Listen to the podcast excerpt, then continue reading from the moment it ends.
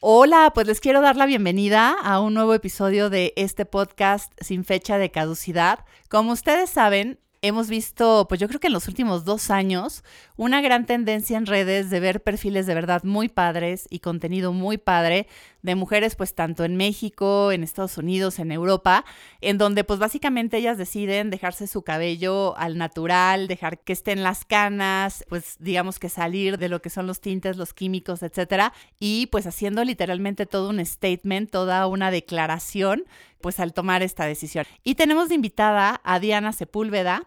Diana es mamá de tres, es esposa, es emprendedora, es diseñadora gráfica, es una gran amante de la moda y del estilo. Le digo que sus redes realmente comprueban y dan fe de esto que les estoy contando. Y a sus 49 años ha logrado destacar en redes sociales, pues creando un contenido para un sector de mujeres que ella denomina como olvidado, que pues básicamente somos estas mujeres que estamos aquí en nuestra comunidad sin fecha de caducidad y que, bueno, ella considera que es un sector olvidado por la tecnología y por la inmediatez de la actualidad. Me, encanta cómo, cómo, lo define. Y además ella comparte, pues aparte de, toda esta propuesta de moda, también ella comparte tips de cuidado de piel y de belleza. Y bueno, tiene, tiene un, un gran perfil en Instagram y en redes sociales. Queremos darle la bienvenida. Nos da muchísimo gusto que haya aceptado esta invitación. Y pues antes de que empecemos ya propiamente a hablar, bienvenidos a este episodio. Creo que les va a encantar.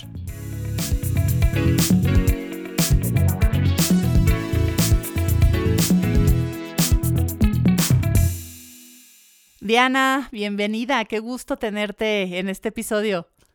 El gusto es mío, de verdad. Eh, gracias por esa introducción. Me sentí muy halagada, pero la verdad es que sí, sí somos este parte de ese sector, como dices tú. Pero bueno, te, me siento muy contenta que me hayan considerado porque es un punto y un paso muy importante.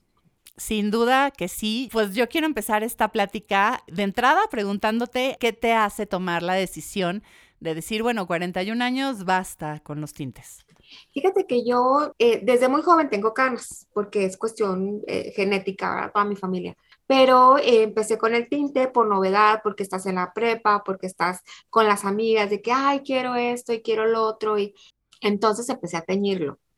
Pero cuando fue pasando el tiempo y que yo empecé a ver más canas, decía yo, bueno, me lo voy a pintar rubio y utilizaba color, de colorante muy intenso por, por mucho tiempo.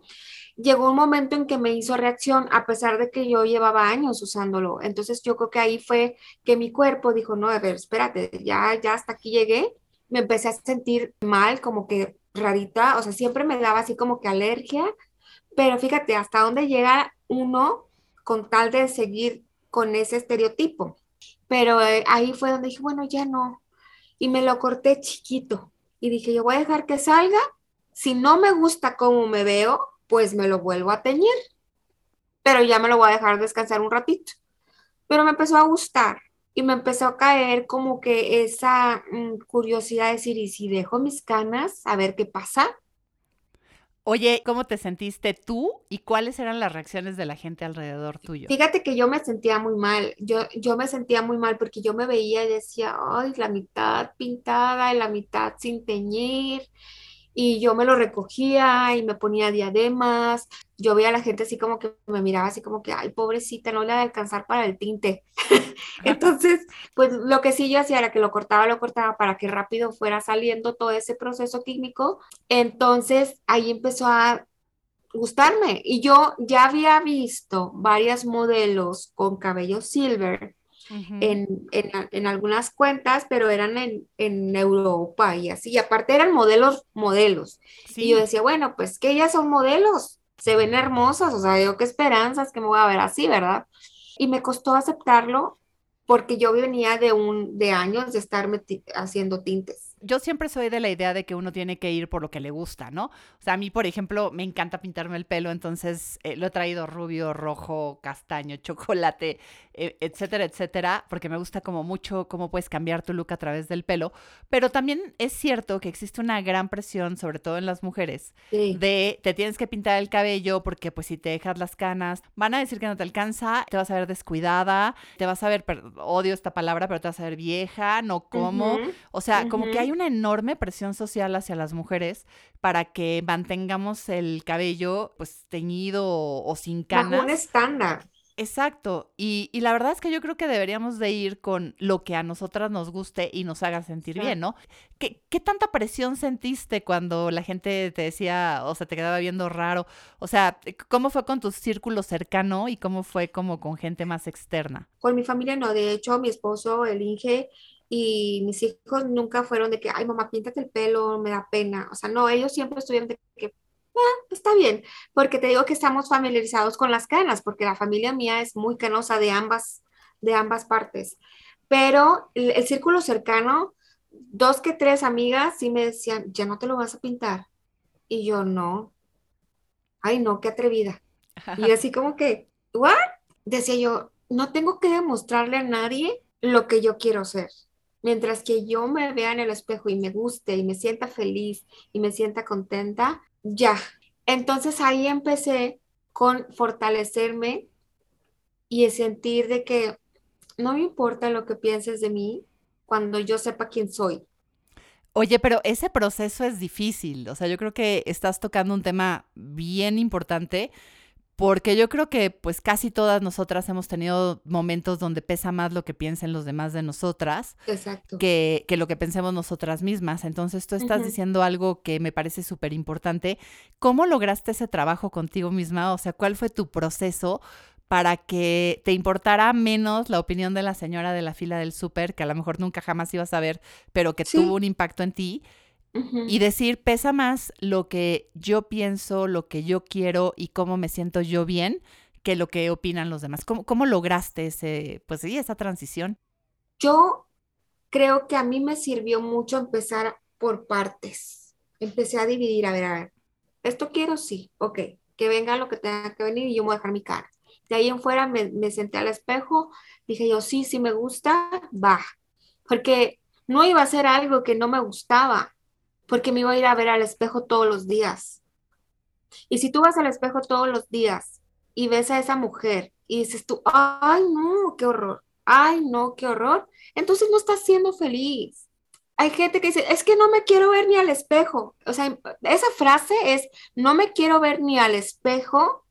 Fíjate, qué impacto. O sea, ni tú misma te puedes ver al espejo. ¿Qué esperas de la gente que te vea en la calle? Es como rechazarte a ti misma, ¿no? Pero yo creo que, que justo toda esta presión, a veces más externa que interna, nos lleva a que ni siquiera nos podamos sentir cómodas con nosotros y con, lo, con nosotras y con lo que son cambios bien naturales que pues, o sea, no puedes evitar porque simplemente es lo que va a ir pasando a nivel biológico, pues, cuando llegas a cierta edad, ¿no? O sea, y existe toda esta presión como para querer parar un proceso natural que ahí está. Digo, por supuesto que puedes hacer cosas para estar mejor a cualquier edad, pero eso no quiere decir que no hay como realidades que enfrentas cuando cumples 40, cuando cumples 50, cuando cumples 60, etcétera.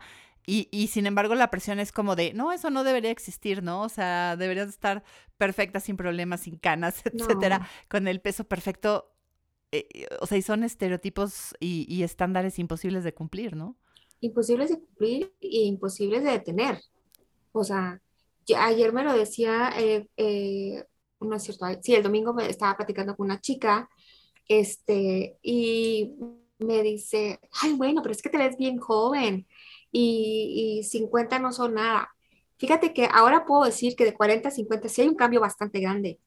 Y es donde tenemos que concientizarnos en qué queremos y cómo queremos sentirnos, cuidarnos nuestra salud, cuidar nuestra piel, cuidar nuestro, o sea, en general, porque eh, hay que hacerlo. No es forzado, pero en mi caso no estoy negada a envejecer. Sé que tarde o temprano va a pasar, pero yo quiero envejecer con estilo y eso, eso es algo mío, porque yo de niña siempre fui así, o sea, no tengo miedo a envejecer, pero quiero envejecer con estilo y eso algo muy personal. Cada quien tiene su idea y cada quien tiene su vida y la maneja como quiera, pero esto es lo que yo proyecto para mi, comunidad y que mm, se sientan que no se nos acaba el mundo. Oye, ¿se valdría decir que tú estás buscando o, has usado esta década para definir cómo vas a envejecer en tus propios términos? A lo mejor sí. Fíjate que soy bien vanidosa, ¿eh? Yo creo, todas las mujeres, todas las mujeres deben de ser vanidosas. No por la belleza. No es la belleza, no es lo que ves. Vanidosa en el de, desde adentro. ¿Sí? Que, te sientas grande, que te sientas, como decía mi abuela, eh, partiendo plaza, ¿sabes? O sea, a mí me gusta que donde piso se, note. Eso está Pero no por el hecho de llamar la atención, es porque así me siento. O sea, no es porque quiero que me volteen a ver o que esto, que lo... Así me siento grande. Y si yo no me voy a hacer ti grande, entonces, ahorita, ¿cuándo? Es como empezar por ti y proyectarlo al mundo. Claro, claro, o sea, y esto es un trabajo eh, interno, pero sabes que yo desde niña siempre fui así. Y mi familia siempre me dice, ay, no, es que es la diva y la diva de la familia no es que sea la diva. de verdad, yo me siento poderosa y me siento feliz y eso, eso me hace sentir bien. Y, muchas veces eh, caes en el que me ha dicho gente, es que eres muy egocéntrica y es que eres, no es, no, así soy. Eres tú. O sea, así soy yo. No, ¿Cómo nos lleva esto, esta, esta forma de ser de Diana, a que tú crearas y decidieras empezar tu proyecto en redes sociales donde pues literalmente inspiras muchísimo, pues con tu look eh, del cabello, con los estilos de moda que propones y pues con esta como filosofía de vida tan atractiva y como tan de, de, empoderamiento hacia las mujeres. ¿Cómo decidiste empezar tu proyecto en redes sociales y hace cuánto empezaste? Fíjate que yo empecé hace cuatro años más o menos porque yo tenía, yo, yo vendía productos de maquillaje para una compañía y tenía que hacer videos en vivo o mostrarlos para que pues, la gente los conociera. Eh, entonces yo empecé a compartir y todo, pero yo hacía un video de maquillaje y ¿por qué tienes el pelo así? ¿Y por qué, por qué tiene la mitad de color? Entonces, pues eh, poco a poco me di cuenta que les empezó a gustar como que mi estilo de vida, porque veían, no sé, mi blusa y luego veían mis aretes y así. Entonces, eh, se fue compaginando este, y yo fui perdiendo el miedo, porque antes nada más salía mi cara y me maquillaba y nada más. Entonces yo fui perdiendo un poco el miedo y un día de que, bueno, les voy a mostrar mi blusa ay, qué padre, pero ¿por qué tienes el pelo así? O sea, todo era, ¿y por qué tienes el pelo así? ¿Y qué tinte traes? Entonces ahí empecé a darme cuenta que a la gente le empezó a gustar que eh, el cabello lo traía así y luego eh, la ropa y a mí siempre me ha gustado mucho, pues, o sea, así como ves en redes, así soy, o sea, sí me he visto así. Porque muchos dicen, no, es que así no sales a la calle, claro. o sea, sí salgo a la calle y también salgo en fachas y con y sin bañarme, pero a mí me empezó a gustar mucho compartir y a la gente le empezó a gustar. Y luego compartía, no sé, o sea, un tip de la cocina y un tip de, después de mis zapatos son de aquí, o me, esos tenis me gustan mucho con este vestido, y así empecé a jugar con todo eso y se empezó a crecer la comunidad. Y de repente eh, me llega una agencia y me dice, oye, es que yo te quiero tener porque me interesa tu, tu contenido. La propuesta. la propuesta. Y yo, bueno, está bien. Le dije que sí, me, me, me, empezaron a mover como que para algunos comerciales y a la primera semana me hablan, oye, ya quedaste para una campaña de tal marca de productos de, de belleza a nivel mundial. Y yo, ¿cómo? Sí, o sea, te quieren para esta marca. Y yo, ok. Y se dio así, de la noche a la mañana eso también es muy poderoso porque generalmente pues las modelos, como tú comentas, empiezan así de 15, 16, a veces más jovencitas incluso, y como que de nuevo toda esta presión y, y todo el mundo de la belleza te dice que por ahí de los 24, 25 ya, hacia algunas hacia los 30, pues tienes que ir cerrando tu, tu, carrera, ¿no? Ah, exacto, sobre todo pues es en este tipo de cosas como el modelaje. Hay muchas oportunidades que llegan a esta edad y me llegaron por las canas O sea, me llegaron precisamente por el estilo y ese sueño que yo tenía de niña, a mis 50, casi 50, lo estoy realizando. O sea, y, y, y, y me hace feliz. Lo maravilloso de todo esto es que esa, ese ser diferente, ese ser tú, ese no dejarte, digamos que la presión externa pudiera más que lo que tú querías para ti, pues es justo lo que te ha llevado a cumplir muchos de tus sueños. O sea, creo que ahí hay una gran historia y ahí hay un gran mensaje. Sí. Oye, y dentro de esta inspiración que tú le das a estas mujeres en tu comunidad y bueno, todas las que se van a sumar después de que te escuchen en este episodio, ¿Cuál, ¿Cuál, sería el consejo o los consejos más valiosos que le darías a las mujeres que nos están escuchando y que quieren, digamos que atreverse, por ejemplo, a, allá dejar la, la, caja del tinte o simplemente a tomar algún cambio de vida que supuestamente no va a estar bien visto por lo que nos dicen que tenemos que, que ser después de los 40, pero quieren hacerlo? Ya sea el cabello, atreverse más con la moda, hacer un cambio de vida. ¿Qué, qué consejo le darías a esas mujeres que quieren cambiar? Fíjate que primero, si es por lo de la cana, mucha paciencia y tolerancia, porque nos van a decir, te van a decir muchas cosas. Había un comentario en una red social que me decían, oye, es que no me animo, échame porras. Y yo le digo, yo te puedo echar todas las porras que quieras, pero tú debes de estar segura de lo que quieres hacer. ¿Sí? Yo aquí estoy para apoyarte, ayudarlas, pero es una decisión propia, es algo que tú tienes que elegir y decidir. Y sí, va a haber comentarios ofensivos o va a haber comentarios que no te van a gustar. Y hay un video mío que creo que tengo que se llama Lo que no quiero que me digan o lo que no nos gusta que nos digan a las que nos estamos dejando las canas. Entonces le digo, ponle este video a la persona que te diga y entonces me hables. Pero paciencia y que se atrevan, o sea, no pasa nada, no, no va a pasar nada si también no te gusta dejarte las canas y te lo vuelves a teñir.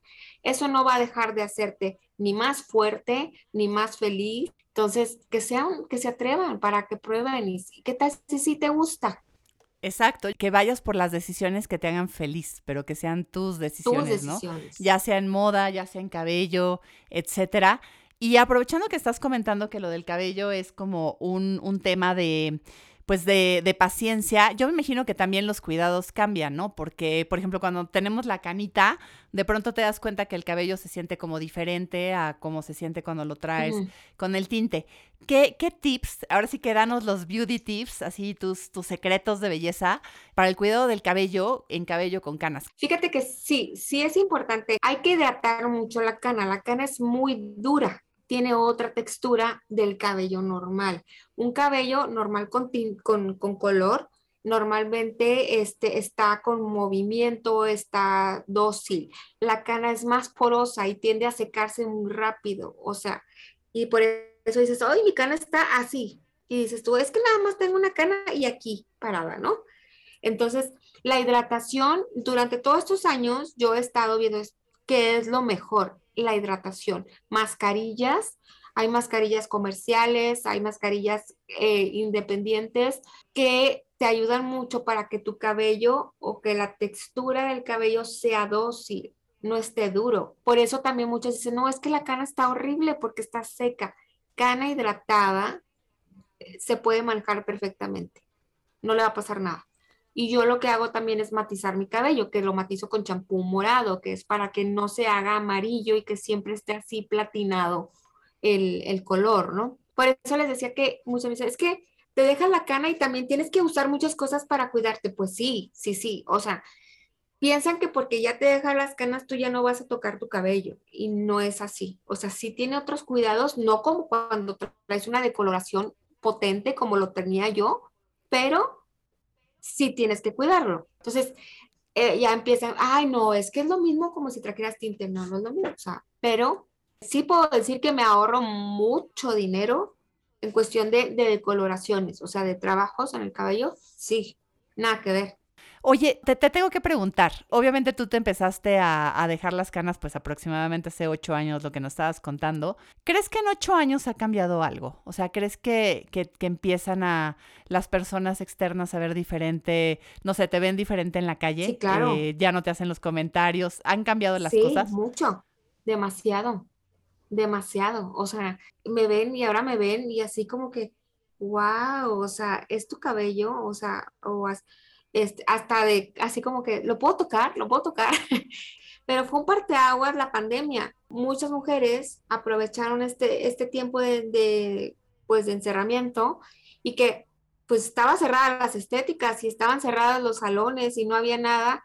Entonces empezaron como que a darse cuenta que no se veían tan mal. Entonces muchas mucha comunidad creció a partir de la pandemia pero yo creo que también tiene mucho que ver contigo, con estas mujeres que han decidido unirse a este movimiento del gray hair o del silver hair y mostrar pues lo padre que puede ser, ¿no? Yo, yo creo que ustedes han hecho mucho trabajo. En lo padre y el poderío, o sea, empiezas a empoderarte y empiezas a, hacer ese movimiento y es, es muy satisfactorio darte cuenta que hay muchas mujeres que necesitaban un, un, un cambio y que decidieron hacerlo por decisión propia, ¿no? O sea, y que dejaron a un lado el estereotipo de la mujer avejentada por traer canas.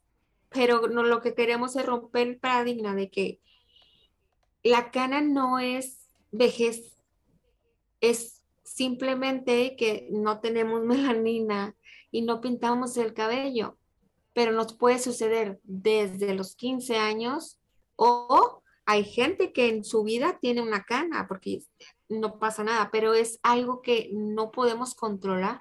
No, son, son los estereotipos que de verdad creo que todas las personas que, que escuchen este podcast es tan importante, por eso los temas que, que estamos tratando es justamente para crear esta conciencia de que tenemos que ir rompiendo pues con todas esas ideas preconcebidas, ¿no? Que además pues nos hacen mucho daño como personas, que son también a veces muy hirientes y que además pues tampoco nos hacen ningún bien como sociedad, ¿no? Para nada. Y, y, y yo quisiera ir cerrando esta plática, Diana. La verdad es que se nos ha ido volando el tiempo. Está, está muy padre todo lo que. Sí, está muy padre todo lo que hemos platicado. Y yo creo que, uy, todavía se nos están quedando más cosas, pero nos ha permitido conocerte y, y pues conocer tu filosofía de vida. Y tengo que este camino que tú has ido abriendo para otras mujeres. Pero pues te voy a preguntar, ¿por qué te consideras una mujer sin fecha de caducidad?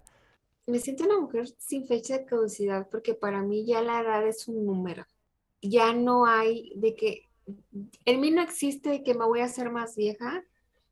Eh, estoy comenzando mi nueva vida, mi nueva etapa, ¿sí? De cero, en todos los aspectos. Entonces, me siento sin fecha de caducidad porque obviamente que yo no, no estoy corriendo contra el tiempo ni estoy tratando de tener el tiempo. Lo estoy viviendo como llega, como pasa y listo. O sea, no, no tengo yo una, un tope en donde decir, ay, no, ya a esta edad ya me retiro y no hago. No, yo voy a hacer mientras que pueda. ¿Qué, qué viene para ti ahora en los 50? Ay, este, no sé, estoy muy, estoy bien contenta porque voy a cumplir 50. Estoy muy contenta porque voy a cumplir 50. No sé, digo, gracias a Dios ha llegado muchísimo trabajo, muchísimo trabajo que no me imaginaba. Este, proyectos muy buenos que, que están en puerta. Yo creo que ahorita estoy relacionando mucho, ¿cómo te diré? Cómo se va alineando esto, ¿no? Uno, se va alineando tu mundo y te lo digo de esta manera, yo, yo tuve una vida muy complicada antes, y puedo decirte que ahorita todo va pleno, bonito, porque cambié el mood, cambié mi forma de pensar y decidí ser feliz y decidí aceptar todo lo que está llegando y todo lo que yo puedo compartir para que pueda haber un ciclo, para que pueda todo regresarse, para que todo pueda estar acomodado donde debe ser. Yo siento que es por eso que las cosas llegan, por eso hay que ser muy tenaz, nunca dejar tus sueños, porque todo llega, tarde o temprano. Yo creo que no pueden haber palabras mejores para cerrar este episodio. Yo creo que quien te escuche se va a sentir igual de inspirado cuando ve tu cuenta que cuando escuche todo lo que nos has platicado y qué bonita manera de ver hacia el futuro y de ver una edad que de nuevo, o sea, si los 40 nos dan a veces nervio, pues a veces los 50 más. Y yo creo que tu filosofía de vida tu forma de ver y lo que nos decías sobre si cambio yo también cambian las cosas. Está increíble, te agradecemos esas palabras para cerrar. Y justamente para todos aquellos que quieran eh, seguirte en redes, que no te conocían antes y que ya eh, te conocieron todas esas mujeres que quieren saber más de ti, platícanos en dónde te pueden encontrar en redes sociales. Me pueden encontrar en redes sociales en, en, Instagram como dianasepulveda.e y en Facebook, Diana Sepúlveda también me encuentran así. En YouTube, Diana Sepúlveda también me encuentran. En TikTok, Diana Sepúlveda.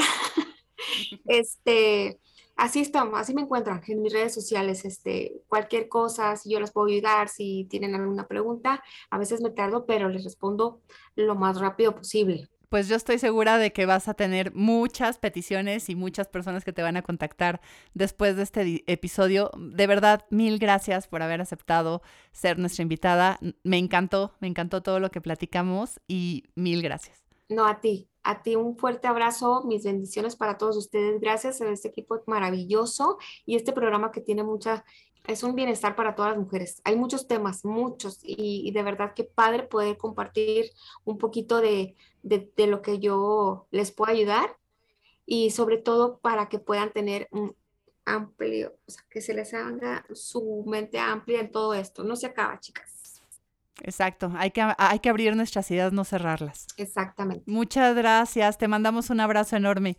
Besos a todos. Oigan, pues, ¿qué les pareció el tema? Yo siento que estuvo increíble y pues justamente para que nos digan qué opinan, qué impresiones les dejó lo que estuvimos platicando el día de hoy. Pues les voy a dejar aquí cómo nos podemos estar en comunicación y cómo pueden ustedes dejarnos comentarios, opiniones, preguntas, siguientes temas que quieren escuchar. Bueno, pues pueden hacerlo en Instagram, en el perfil que tenemos para este podcast en arroba sin-caducidad. Obviamente también podemos seguir la conversación en mi Instagram que es arroba Gabriela MX. Y por supuesto que también pues a través del podcast mismo ustedes pueden dejarnos una calificación. Los invitamos por supuesto a suscribirse al podcast y también pues nos pueden dejar comentarios, qué les gustó, eh, qué quisieran escuchar, qué reacciones les dejan estos temas tan interesantes que hemos estado tratando. Cuéntenos, va a ser un gusto escucharlos y de nuevo mil gracias por habernos acompañado en este episodio.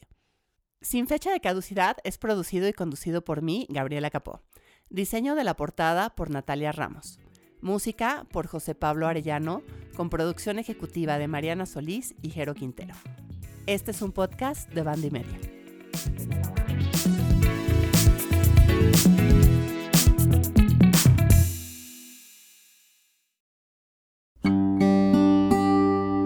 Media.